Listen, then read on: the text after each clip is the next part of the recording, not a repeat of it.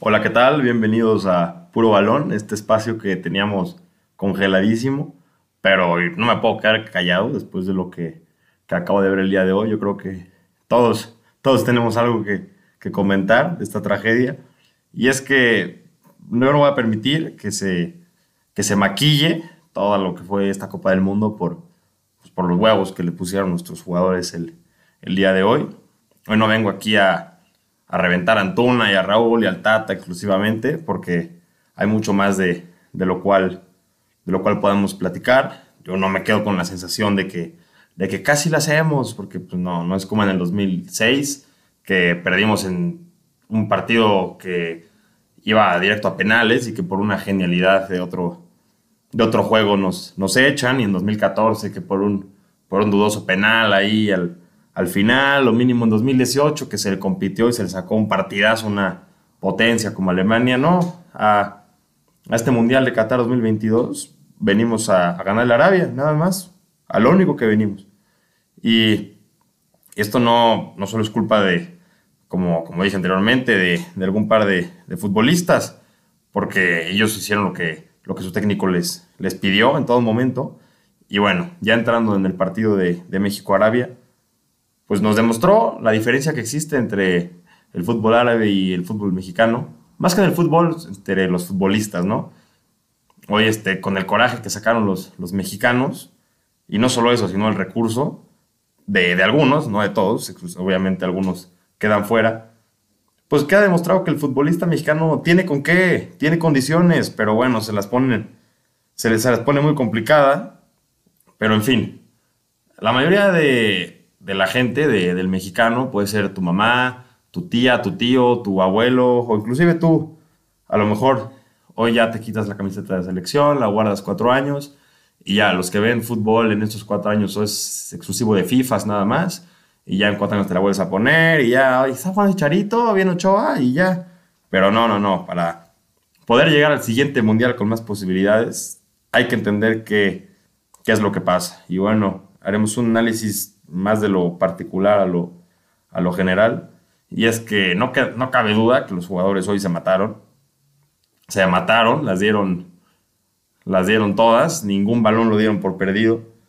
Y bueno, el técnico no, no los ayudó, eso está clarísimo. Tienes un proceso de cuatro años y necio, necio, cuatro años jugando 4-3-3.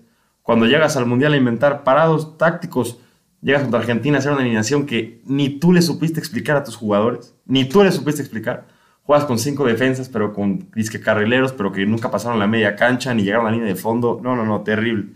Y luego hoy tu partido más importante pones otra formación que utilizaste apenas dos veces, dos veces en cuatro años, jugando con Orbelín Pineda de media punta, posición que él por supuesto que conoce muy bien. En Chivas él era una pistola por ese carril.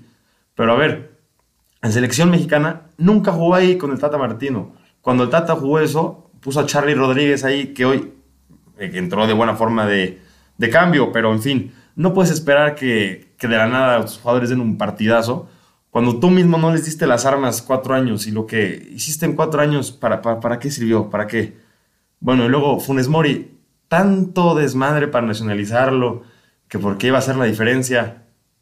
Se fue a, a Qatar a pasear Raúl Jiménez te demostró en los partidos de Girona y en el de Apolonia y en el de Argentina que no estaba para jugar y aún así le das prioridad sobre Funes Mori y ya lo metes faltando 10 minutos para ver si algún balón baja. Pues no, ya si tanto te arriesgaste por él, muérete con la tuya. ¿Qué te cuesta? Pero bueno, esto confirma que dirigir a México te da muchísima facilidad en los cuatro años porque a diferencia de otras selecciones que sí enfrentan partidos de alta competencia en sus procesos y no pueden experimentar tanto, en México tienes inclusive torneos oficiales como la Copa Oro, en los cuales hay juegos molerísimos que puedes experimentar todo lo que quieras, todo lo que quieras, para que llegues a la hora del Mundial y tengas los suficientes recursos para poder tener variantes y no matarte como, como le hicimos en esos tres partidos. Pero en fin, el Tata Martino declara ayer que es que teníamos falta de volumen de juego, que eso necesitábamos más. A ver, esa declaración cabe hace dos años, hace tres años, o en alguna crisis intermedia en el proceso. Pero no un día antes de jugar de tu partido más importante de la Copa del Mundo, por favor. Y bueno, sí, el, odio, se, la frustración, todo cayó en, en, Uriel Antuna, un jugador que para nada es de mis, de mis consentidos, en lo absoluto. Pero bueno, hay que entender quién es Antuna. Antuna es un jugador que nació en el panorama porque le metió como siete goles a Cuba en un partido de, de Copa Oro, en Rose Bowl ahí en Pasadena Después en Chivas no trascendió. Ah, bueno, no, sí, eh, mentira, sí, sí trascendió. Trascendió por unas historias de Instagram que subió en la pandemia, echándose una, pues una buena borrachera con Alexis, y la cual subió responsablemente. Por eso trascendió en Chivas nada más. Luego está en Cruz Azul y me, un jugador pues que no marca gran diferencia en su equipo. Y bueno, dices, oye, es que hubiera entrado Laines y no, que lo dejaron fuera. Sí, Lainez es más talentoso que Antuna. De acuerdo, de acuerdo. Pero, ¿dónde juega Lainez? Lainez es banca del Sporting Braga de Portugal. Hubo una serie de partidos que no fue ni convocado el pasado mes de octubre. Y creemos que nos va a solucionar todo. Ok, está bien. Antuna no, Lainez no. Bueno, seguro en la liga habrá una amplia variedad de extremos mexicanos que alguno podrá hacer un papel pues medianamente decente. ¿Cuántos extremos mexicanos son titulares en la Liga Mexicana, sus equipos. No creo que se fue el audio, es que estaba pensando y no sé si a ustedes ya se les ocurrió alguno. Si sí se les ocurrió alguno o algunos, pues te los invito a que me escriben. Porque no los hay. ¿Cuántos extremos hay superiores a Antuna, mexicanos, en la Liga Mexicana, que sean elegibles para el director técnico? Llámese Martino, llámese como sea. No los hay. Lo mismo pasa en defensa. A ver, es que jugamos con la defensa de Rayados que, que se comió como cinco goles en la serie contra Pachuca ahora en la liguilla pasada. Pues sí, pero ¿qué, otra saga es completamente mexicana en la liga? La de las Chivas y es un desastre, un desastre. ¿Y qué otra? Nada, los equipos importantes están llenos de, delanteros, de defensas extranjeros que la gran mayoría de ellos tienen cero posibilidades de ser bueno, igual digo titulares, convocados para sus selecciones. Y bueno, que si hay jugadores, alguno que quedó fuera, que, bueno, sí, que si, que si Hueso Reyes, que si, que si Rocha, que si, que si los de León cuando iban bien, pues sí, pero, pero sigue siendo muy limitada la, baraja, muy limitada. O sea, ves otras selecciones que los jugadores lloran cuando los convocan y aquí pues, todo el mundo ya sabía quién iba a ir porque no hay más, no hay más para escoger, hay, hay muy pocos. De modo que la participación de nuestra selección en Qatar, pues es un reflejo de la Liga Mexicana, porque, bueno, a empezar fue muy cortita, como nuestra liga, sumamente mediocre como nuestra liga, por la gran mayoría de tiempo aburrida, el partido Polonia no, México no dio juego divertido, y contra Argentina pues mucho menos. Ah, pero como al final se puso divertida, como lo es la liguilla, y como lo fue el partido de Arabia, pues ya se nos olvida y nos quedamos con esa sensación de que no, pues, pues estuvo bien, casi, estuvo divertido y tal cual. Es lo mismo que pasa con nuestra liga. Un torneo chafísima, que como se pone divertido al final, la liguilla, al repechaje, pues ya nos quedamos con la sensación de que es un buen formato. Y aquí también, eso es lo que nos pasó en, en este mundial, porque no, no podemos permitir quedarnos con, con este engaño, ¿no? ¿Cuántos jugadores, entrando otros temas, de cara al futuro, ¿Cuántos jugadores tiene México o tuvo México sub-20 en este mundial? Ninguno. ¿Cuántos jugadores tuvo sub-23?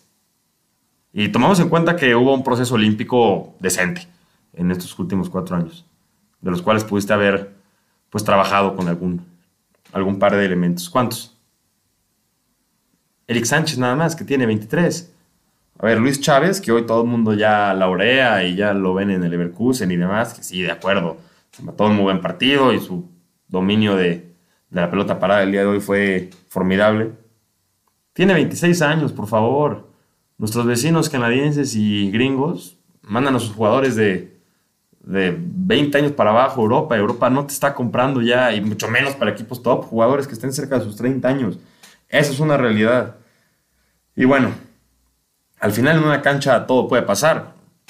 Son 90 minutos y puede pasar cualquier cosa, cualquier cosa como se vio en Arabia Argentina y en Alemania Japón y en México Alemania y aquí en la Liga MX lo vemos tantas y tantas veces. Pero bueno, para los que somos FIFAs y vamos a estar pendientes de, de nuestra selección en estos próximos cuatro años y de nuestra liga, pues esperemos, no sé a quién le vaya a llegar, a llegar este audio, si tenga mayor relevancia, pero esperemos que se trabaje de, otra forma, porque si no se va a poner, se va a poner feo el panorama de cara al, próximo mundial y, y de cara pues, a una especie que es el futbolista mexicano que pues tiene cada vez menos posibilidades de, de trascender y nada, esto, el resultado de, este mundial no es una casualidad, es simplemente un reflejo de, de nuestra realidad. Pero bueno, lo que también es una realidad es que nos queda mucho mundial todavía y a disfrutarlo, a disfrutar de los buenos equipos, a aprenderles, a ver, a ver cómo trabajan otros, otros equipos, cómo juegan, disfrutar de partidazos y, y nada, espero volvernos a escuchar por aquí pronto. Si, si llegaste hasta, hasta acá, pues gracias de antemano. Y bueno, esto fue puro balón.